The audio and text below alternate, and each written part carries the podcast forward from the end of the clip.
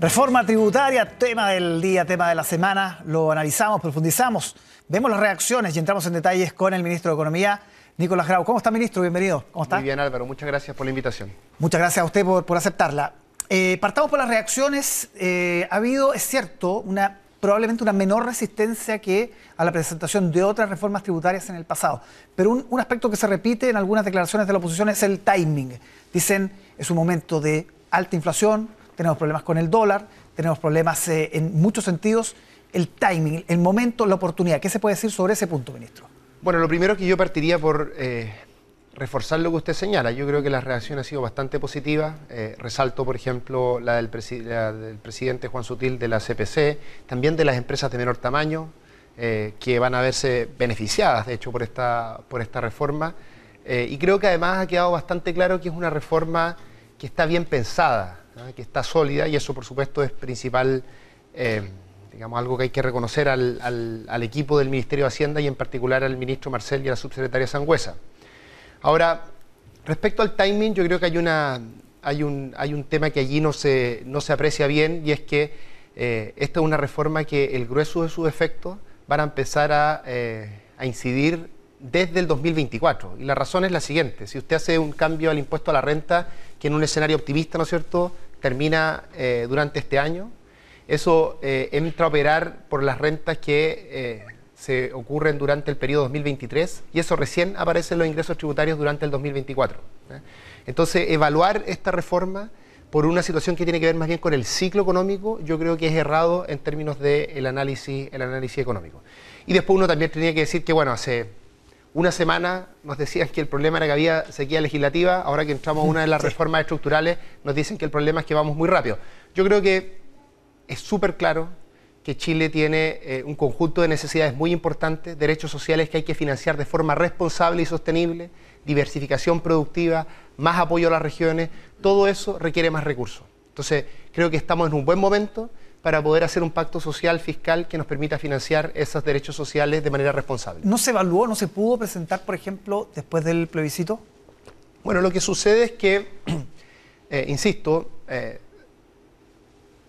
el grueso de nuestras reformas, de las reformas más estructurales que la ciudadanía está esperando, piensa usted, las mejoras en pensiones, las mejoras en salud, el apoyo a las labores de cuidado, educación, infraestructura y también los temas productivos que como Ministerio de Economía nos importan mucho, todos esos temas eh, que están en nuestro, en nuestro programa requieren, para efectos de poder llevarse a cabo, tener certeza de que vamos a tener más recursos a futuro a través de una reforma tributaria. Si uno empezara a hacer estas reformas sociales sin tener la reforma tributaria, eso puede ser complejo porque podría implicar que no vamos a poder cumplir con nuestras metas de responsabilidad fiscal y en particular de, eh, eh, poner un, atajo, ¿no es cierto?, al, aumento de la deuda, de la deuda pública. Entonces, es muy importante que la primera reforma estructural del gobierno sea la reforma tributaria y yo creo que es un buen tiempo para moverse en esa dirección, sin perjuicio de que hay otros elementos de la reforma tributaria que van a demorarse en entrar. En un segundo tiempo, sí. En un, segundo tiempo. Así que esta es una reforma que en el fondo van a ser cuatro proyectos de ley distintos. Sí. Em, a propósito de lo que se cuestiona hoy día, por ejemplo, el exministro Felipe Larraín dice la discusión tributaria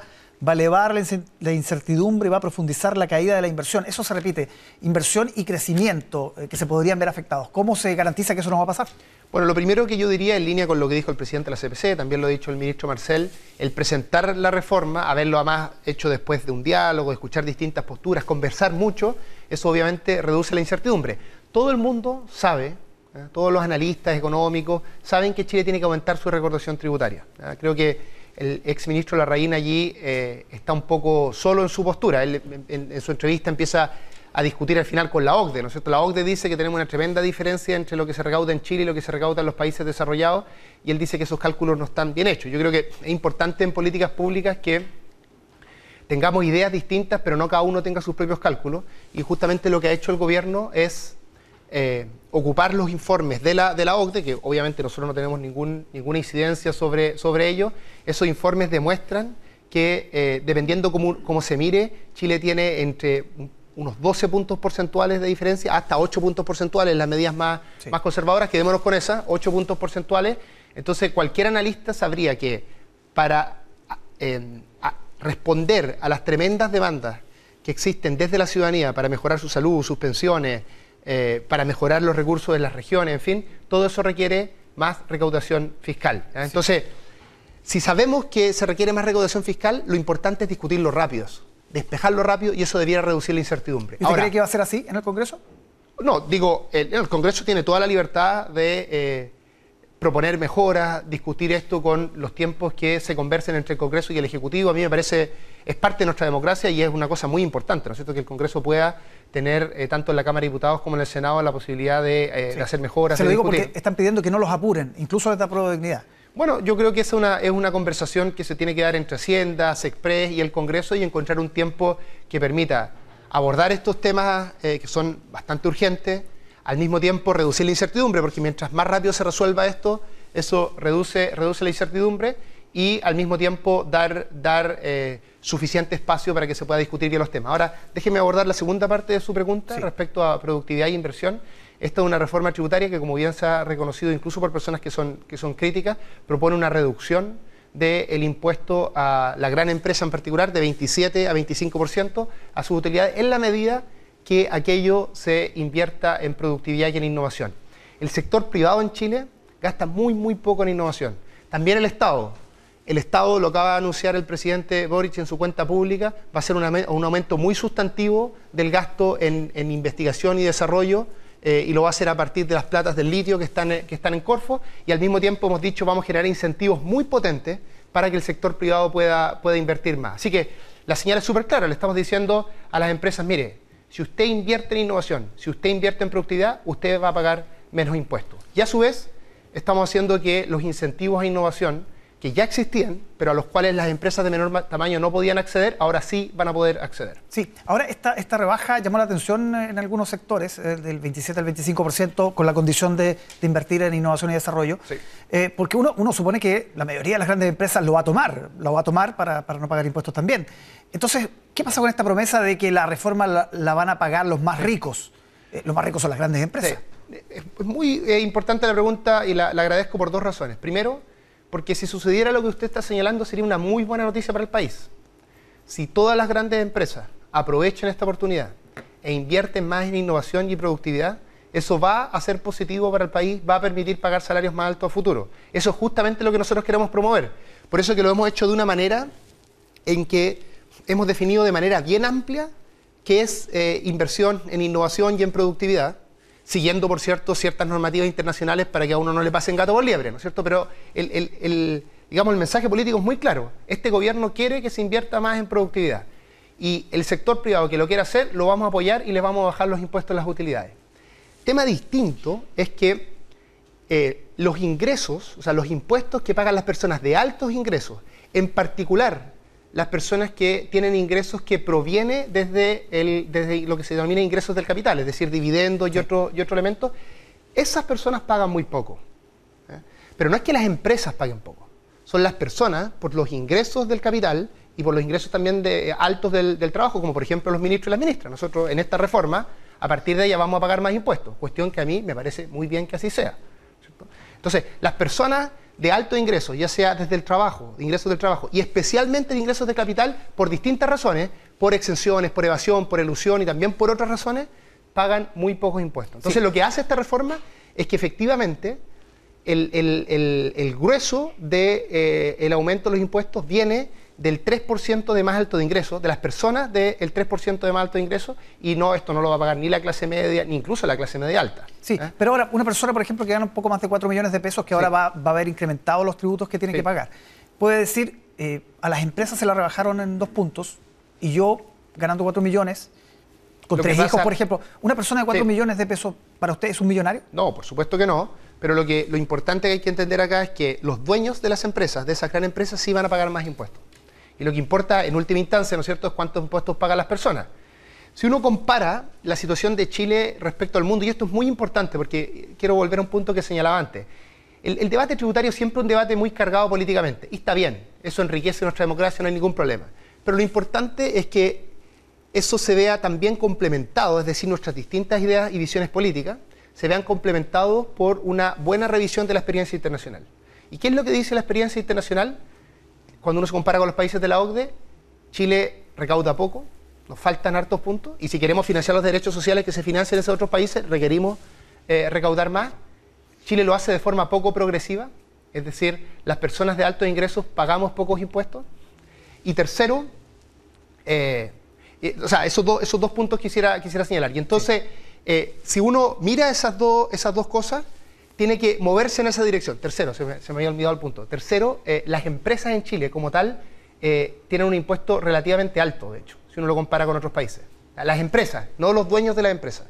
Entonces lo que hace esta reforma es que le baja un poco el impuesto a las empresas, pero les dice, se los bajamos condicional a que gasten en más innovación, que es lo que nos falta. Y al mismo tiempo dice, vamos a aumentar la recaudación en 4,1 puntos porcentuales y ese aumento va a venir principalmente de las personas de más alto ingreso. Hay una excepción en el caso de las empresas, que es el royalty minero, y hay una excepción bien obvia, ¿no es cierto?, porque es un recurso de todas las chilenas y los chilenos, y lo razonable es que obtengamos más recursos desde, desde la minería para poder financiar los distintos derechos sociales. Así que Sé que esto cuesta entenderlo y para las personas incluso puede ser una sorpresa que un gobierno más progresista, de centro izquierda y izquierda, ¿no es cierto?, eh, proponga eh, bajo ciertas condiciones una reducción al impuesto a las empresas, pero si uno lo mira en la perspectiva internacional se da cuenta que es correcto, porque le estamos aumentando el impuesto a las personas de más alto ingreso y lo estamos reduciendo marginalmente a las empresas en la medida que lo gasten en innovación y en, productividad. Otro punto que genera mucho debate, ministro, tiene que ver con la decisión de incluir impuestos para los arriendos. Uno entiende, obvio, para una persona que tiene, qué sé yo, 10 departamentos. Y no está...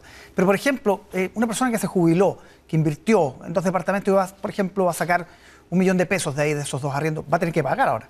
¿Usted sabe cuánto tendría que pagar una persona? Voy a explicarlo después y justificarlo esto, pero una persona que eh, tiene como ingresos eh, un millón de pesos que vienen desde arriendo, dado estas exenciones que se terminan, 8 mil pesos al mes.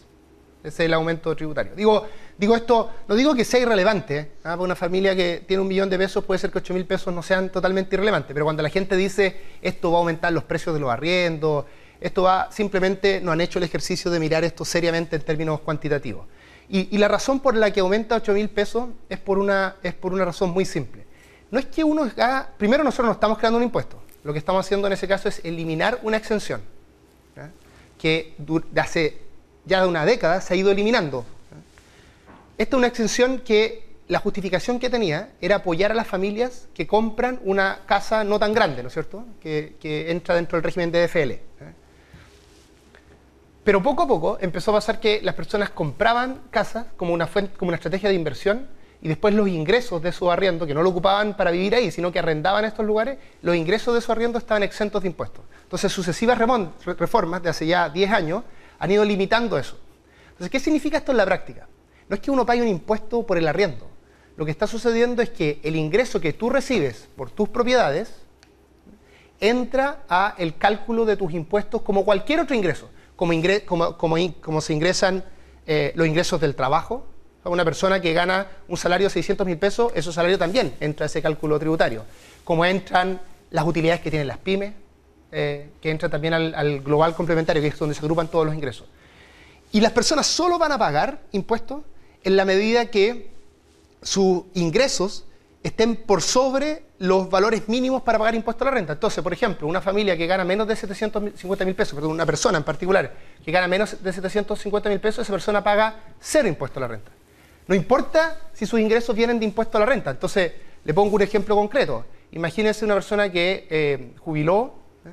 y eh, pudo ahorrar durante su vida y comprar un departamento y arrienda ese departamento a 500 mil pesos y tiene por su jubilación 250 mil pesos y además tiene estos 500 mil pesos. La suma de eso le da 750 mil pesos. Esa persona por impuesto a la renta paga cero. Cero. Esto solo va a impactar a personas que, por ejemplo, pueden tener un ingreso, no sé, de 4 millones, 5 millones de pesos y eh, tenían además un departamento. Por ese departamento le llegan 500, 600, 700 mil pesos y esos 500, 700 mil pesos ahora van a ser parte de la renta. Entonces, es simplemente un tema de justicia y quiero descartar aquí de forma tajante que esto va a tener un efecto en los precios del arriendo. Y es más, otra parte de la reforma lo que dice acá es que cuando usted está al otro lado, es decir, usted arrienda, usted paga por vivir en un lugar, va a haber un incentivo tributario hasta, hasta por 450 mil pesos. O sea, si por ejemplo usted paga un arriendo de 600 mil pesos, usted va a poder descontar de, eh, de, los ingresos que se calculan para saber cuánto usted va a pagar de impuestos, va a poder descontar 450 mil pesos. Eso en el neto va a hacer que las personas sean mejores pagadoras y al ser mejores pagadoras, porque de esa manera van a poder pagar menos impuestos también, eso va a beneficiar a quienes arriendan sus eh, departamentos. De todas maneras, usted sabe que esto ha generado cierta controversia. Es un punto que están dispuestos a negociar en, el Congreso, que, sea un punto de, negociación para sacar adelante la reforma más grande. Las reformas en el Congreso, cualquiera sea ella, se pueden discutir y se pueden mejorar. ¿eh? El ministro Marcelo ha dado una entrevista hoy día que lo deja muy claro, en la última frase de su, de su entrevista. Nosotros además tenemos minoría en el, en el Parlamento, en particular en el, en el Senado, ahí donde se expresa con más, con más fuerza. Así que por cierto que esto se tiene que negociar, conversar, ¿no es cierto? Eh, mejorar. Pero yo diría dos cosas. Lo primero es que ojalá tengamos ciertos acuerdos mínimos, ¿eh? que sean el marco de la conversación. Y yo diría que esos acuerdos mínimos debieran ser, primero, que hay que aumentar fuertemente la recaudación, porque estamos a ocho puntos del promedio de la OCDE. Y en Chile no podemos hacer milagros. Si queremos derechos sociales y si queremos salud o educación como la OCDE, tenemos que recaudar como recaudan ellos también, por lo menos en el promedio. Lo segundo es que esta reforma la tienen que pagar las personas de más altos ingresos. ¿eh? Entonces, si usted propone, por ejemplo, quitar una propuesta que nosotros estemos instalando, que eventualmente propongan otra que también recaude de las personas de alto ingreso y que lo hagan además como nuestra reforma, que es una reforma que, como bien lo dice el ex ministro Valdés en su entrevista, afecta poco las tasas marginales y por lo tanto es una reforma que, para el total que recauda, tiene un efecto limitado en, inversión. Pero hay dudas sobre la, meta de recaudación, ministro. Hay dudas en la DC, hay, dudas también de Rodrigo Valdés. Sí, déjeme terminar en un último punto. Entonces, junto con tener esta visión compartida, ¿eh? que es una visión más del el contrato social, que necesitamos más recursos y necesitamos que vengan de las personas de más alto ingreso, si tenemos esos acuerdos, por cierto, podemos discutir los detalles, los temas técnicos, pero también es muy importante acá que esos detalles, esos temas técnicos se discutan con apego a la verdad y con eh, una preocupación por lo cuantitativo. Entonces le insisto, si alguien le dice a usted que producto de este cambio en la exención tributaria para los dueños de, eh, eh, inmuebles que arriendan va a generar un cambio en los precios, eso simplemente no tiene ningún, ningún asidero. Sí, también, pero lo de la recaudación, que, viene de varios sectores, de la centroizquierda también, estas dudas respecto a si, va a ser yo creo que lo que yo les propondría, sobre todo a las personas que tienen mayor capacidad técnica que están, que están haciendo esas críticas, es que estudien con calma la reforma. Los equipos técnicos de Hacienda, desde la campaña y durante estos meses, han hecho, a mi juicio, un excelente trabajo técnico, levantando una reforma que está en estado del arte cuando uno lo compara con lo que sucede en otro lugar. Y eso se expresa incluso en las críticas de quienes, digamos, en los comentarios de quienes incluso tienen una visión crítica de la, del gobierno en particular. ¿eh? Eh, y en cada uno de eh, las distintas propuestas que nosotros estamos haciendo, está de manera muy clara cuánto más nosotros creemos se va a recaudar y cuáles son los supuestos que están detrás de ello. Entonces, lo que yo invito es que con calma revisen esos supuestos y también invito a que si alguna persona dice que no hay que hacer uno de los que hay que sacar de la reforma, alguna de las cosas que nosotros estamos proponiendo incluir, que ponga que pone en cambio que pone en cambio y que ojalá esa cosa que está proponiendo en cambio efectivamente también recaude desde las personas de más alto ingreso. Porque lo que no puede pasar, creo yo, es que nuevamente concluyamos que no se necesita una reforma estructural. Ministro, un minuto, no hay medidas contra la inflación, dijeron desde, desde la derecha. ¿Qué se va a hacer con la inflación? Sí, lo que pasa es que, insisto, eso de nuevo, de acuerdo a las estimaciones del Banco Central, la inflación va a seguir siendo un tema importante durante este año y durante el próximo año debiéramos básicamente ir acercándonos a el horizonte del Banco Central que es en torno a estar a 3%. Entonces, si uno le cree al Banco Central, que yo creo que es lo más razonable acá, porque son los que son una institución independiente y además tienen los elementos para hacer este estudio, el tema de la inflación en Chile debiera desaparecer como un problema serio de aquí a un año y medio, básicamente. ¿eh?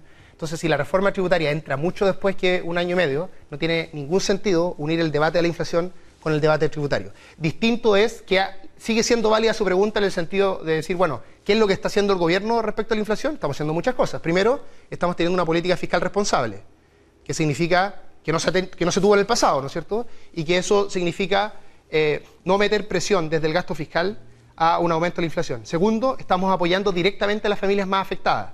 En la ley de salario mínimo se incluyó un aumento de más de 40% de los subsidios que reciben las familias más vulnerables en Chile. ¿Eh? Y ese aumento va subiendo en la medida que aumenta la inflación, es decir, es contingente a alza inflacionaria. También se subió mucho el salario mínimo para fortalecer a, las familias. ¿eh?